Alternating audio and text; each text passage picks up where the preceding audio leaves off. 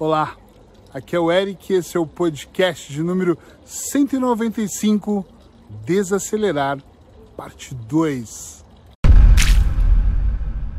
Vamos lá, mais uma vez aqui numa paisagem incrível, nesse bosque que eu gosto tanto aqui perto de casa, para dar continuidade nessa semana onde eu vou falar sobre desacelerar a mente. Eu quero começar dizendo que existem muitas maneiras de desacelerarmos os nossos pensamentos. E normalmente, tudo que eu estou dizendo é baseado nos atendimentos que eu faço nos alunos que eu tenho. As pessoas dizem que não conseguem, algumas são muito enfáticas em dizer eu não consigo desacelerar, nada que eu faço desacelera, minha mente é perturbada, minha mente está sempre pensando. E eu digo, ok, então pensa comigo e eu vou tentando conduzir essa pessoa naquele instante que ela está comigo, naquele momento, a desacelerar um pouquinho mais. Para mim existem muitos segredos que podem fazer você desacelerar. Um deles é aprender a respirar de maneira consciente. Nós respiramos a todo momento, senão nós morrimos, né? Então nós sabemos, opa, nós sabemos que uh, a respiração é algo constante, algo que indica que estamos vivos. Agora, quando eu respiro de maneira consciente, eu presto atenção em como o ar ele entra pelo meu nariz quando eu inspiro e quando ele sai pela boca quando eu expiro. Então, inspirar, puxar o ar, expirar, soltar o ar. Quando eu vou meditar de manhã, ontem eu disse que falaria sobre isso, então eu vou começar aqui eu gosto, tem pessoas que dizem que precisam meditar na hora do almoço ou à noite. Mas eu gosto particularmente de meditar logo cedo porque eu criei talvez uma crença de que quando eu começo a desacelerando a minha mente, quando eu começo amanhã desacelerando, o meu dia todo vai ficando mais tranquilo. Eu até gosto de pensar e falo muito disso, que é como se eu acordasse com um saquinho cheio de coisas e eu vou tirando, esvazio ele e eu posso colocar mais durante o dia. Então, assim, a primeira coisa que eu faço é escolher uma posição que eu me sinta confortável. Normalmente eu medito dentro de casa, então eu medito no meu escritório. Então eu escolho um mantra bom, poderoso. O que é um mantra poderoso? Um som que eu acho que vai vibrar dentro de mim, um som que realmente vai ser gostoso, que não tem. Às vezes tem uma voz, né? Eu, eu ouço um mantra uh, indiano, adoro os indianos, mas é ouvir um mantra que você consegue mergulhar. Então vai muito de cada um. Tem, por exemplo, eu adoro ouvir piano, adoro ouvir uh, sinos tibetanos, mas tem alguns mantras que a canção hindu ou a canção indiana ela faz com que vibre algo dentro de mim. Deva para mal é um deles, é o que eu mais ouço. Deva para mal. Depois procura no Google, no, no YouTube. E aí eu coloco esse som, ponho não muito alto, mas não baixinho médio ali eu gosto de estar descalço, então eu fico descalço para sentir os pés no chão. Tem pessoas que gostam de cruzar as pernas. A minha esposa ela cruza as pernas, ela faz toda uma posição que eu acho linda, mas eu não, não me sinto confortável. Eu me sento na minha cadeira, que é muito confortável, e eu inicio um trabalho onde eu puxo o ar pelo nariz, a primeira ou segunda vez de olhos ainda abertos. E quando a respiração chega aqui em cima, eu seguro de 3 a 5 segundos mais ou menos e solto pela boca. Só que o segredo para mim aqui é eu mandar, nós mandamos o tempo todo mensagem para as nossas partes todas e principalmente para o nosso inconsciente. Então, para mim, para mim, atenção, o meu segredo aqui é eu vou puxando bem devagarinho o ar, porque isso faz com que eu mande uma mensagem para o meu inconsciente que eu estou no controle. Eu comecei a pensar dessa maneira de uns anos para cá, quando eu percebo que a maior parte dos meus, a maior ou quase todos que estão ansiosos, eles estão sempre respirando pela boca, eles estão respirando errado, né? Estão respirando a respiração, eles perdem o controle. Então eu penso que quando eu estou mandando uma mensagem que eu estou inspirando devagar, que eu consigo segurar de 3 a 5 segundos, normalmente eu seguro 5 e às vezes eu conto 5, 4, 3, 2 e 1 aí eu solto pela boca, mas outro segredinho é que eu imagino que tem uma palhinha, um canudinho, sabe? Você toma suco e eu solto. Por que, que eu imagino o canudinho? Porque eu faço um biquinho assim, ó, Se você está me vendo, está me ouvindo, imagina um biquinho. Que aí sai pouco ar, senão a pessoa faz assim. Eu não quero que você solte de uma vez. Eu quero que você controle a saída do ar para você mandar a mensagem certa que você está no controle, que aquela respiração ela é consciente. Depois de uma ou duas vezes eu vou suavemente fechando os meus olhos e vou prestando atenção no meu corpo.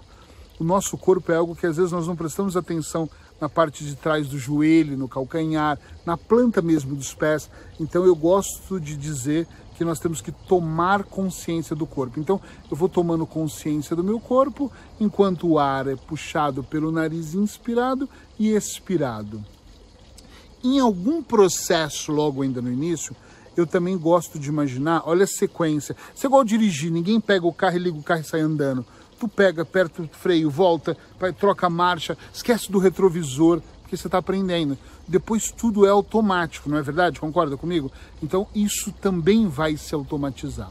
Então as duas primeiras respirações eu faço de olhos abertos, depois eu faço três ou quatro, eu não sei, de olhos fechados e eu vou depois imaginando que uma luz azul, quando eu puxo pelo nariz, quando eu inspiro, entra uma luz azul, vem mesmo do nada, assim, ó, e entra no meu nariz. E essa luz azul, ela vai percorrer as minhas células, a minha corrente sanguínea, ela vai passar pelo meu DNA, ela vai para minha mente, ela vai por todos os órgãos internos, na minha pele, né? Ela vai me libertando, ela vai limpando, ela vai limpando as toxinas. E quando eu solto pela boca ali devagarinho, eu imagino uma luzinha saindo amarela. E essa luzinha amarela são aquelas toxinas que estavam antes dentro de mim que vão saindo, entende? Eu vou inspirar azul e vou expirar amarelo. Agora vamos aos detalhes. Tem pessoas que perguntam para mim assim, Eric, quando é que eu sei que eu realmente estou num estado de meditação? Eu não sou um perito em meditação. Se você aí está me vendo, por favor, não me critique, me perdoe, que eu estou tentando fazer o meu melhor aqui. O meu objetivo não é ensinar ninguém a meditar profissionalmente, se é que isso existe, é, mas é mesmo entrar em contato com as suas partes para você desacelerar. Esse é o meu objetivo, ok? Então, sem críticas. Eu não sei te dizer a hora que você olha e fala, meu Deus, agora eu sinto a minha perna. Não, eu só penso o seguinte: quando eu paro de pensar se eu estou em estado de transe ou não, é porque a coisa está funcionando. Eric, mas eu não consigo parar de pensar em outras coisas. Eu também, no começo, não, não deixava de pensar. Eu estava fazendo esse exercício e pensava, meu Deus, será que já deu a hora do meu cliente? Nossa, eu tenho que lembrar de abastecer o carro. Meu Deus, hoje eu tenho que fazer compras. Ih, não paguei aquela conta. Nossa, será que vai ter juros? Ah, minha mãe, dois dias quando eu ligo para ela, Ai, tenho que falar com meu filho sobre... E aí a minha mente não parava também. Só que para mim é assim, quando eu faço meditação, e nós ainda vamos falar uma hora sobre auto-hipnose, que são coisas diferentes. Quando eu faço meditação, eu deixo a cena passar. Então, por exemplo, eu não liguei para o meu filho. Ela passa. Eu não vou ficar pensando, então eu vou ligar, melhor ligar agora, melhor mandar mensagem. Ah, quem sabe ele almoça comigo? Eu não faço, eu não dou continuidade ao pensamento, eu só medito. Então, vem a cena, eu deixo ela passar. E eu foco cada vez mais na minha respiração e no meu corpo. Então, mesmo que algo externo me incomode, eu volto a refletir sobre isso. É muito importante, é extremamente importante que esse processo funcione muito bem dessa maneira, que você consiga de alguma maneira aqui colocar o seu corpo para vibrar nessa frequência, que você consiga sentir o ar entrando e saindo, entende o que eu quero dizer? De maneira desacelerada. Essa é a nossa ideia, é desacelerar. Eu vou fazendo isso com calma. Antigamente eu colocava o telemóvel, o celular, para despertar em 15 minutos, num som gostoso. Então eu sabia que quando, quando eu começava a tocar, estava acabando. Então eu não abria os olhos e saía.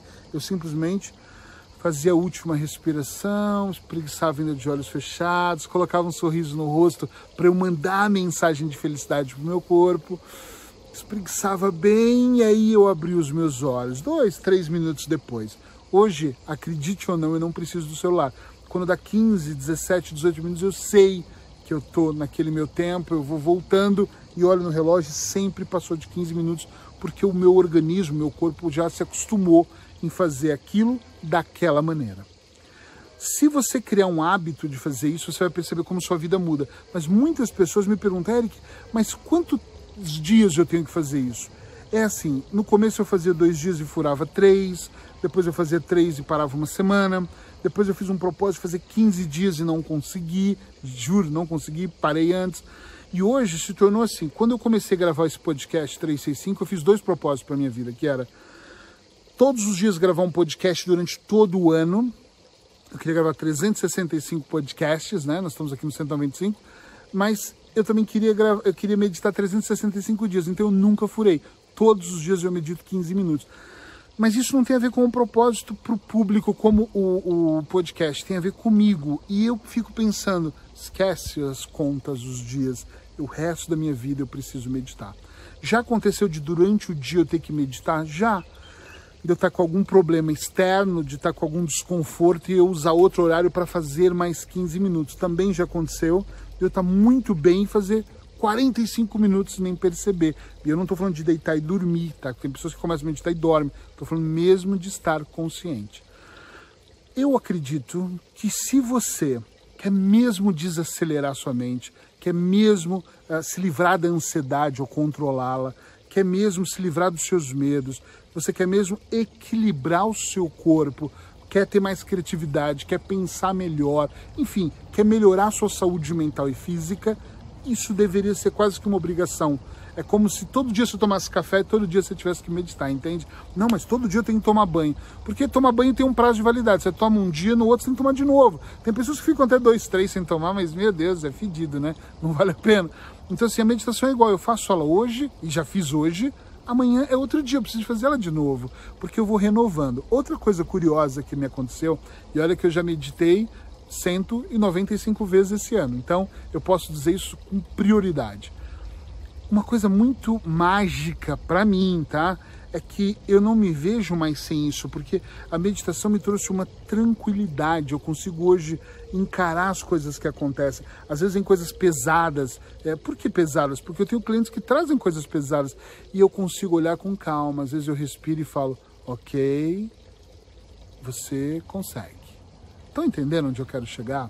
O meditar não é para me classificar o Buda, eu não quero estar atingir o nirvana. A ideia não é essa, a ideia é mesmo só desacelerar, mindfulness, é eu viver mais tranquilo, eu poder respirar e falar, uau, estou mesmo conectado comigo. Então, no desacelerar número 2, hoje nessa parte 2, eu queria mesmo focar nessa ideia da meditação. Amanhã eu vou vir com mais uma ideia para você. Durante toda a semana o tema vai ser igual, mas ele vai somar para o seu aprendizado. Abraços.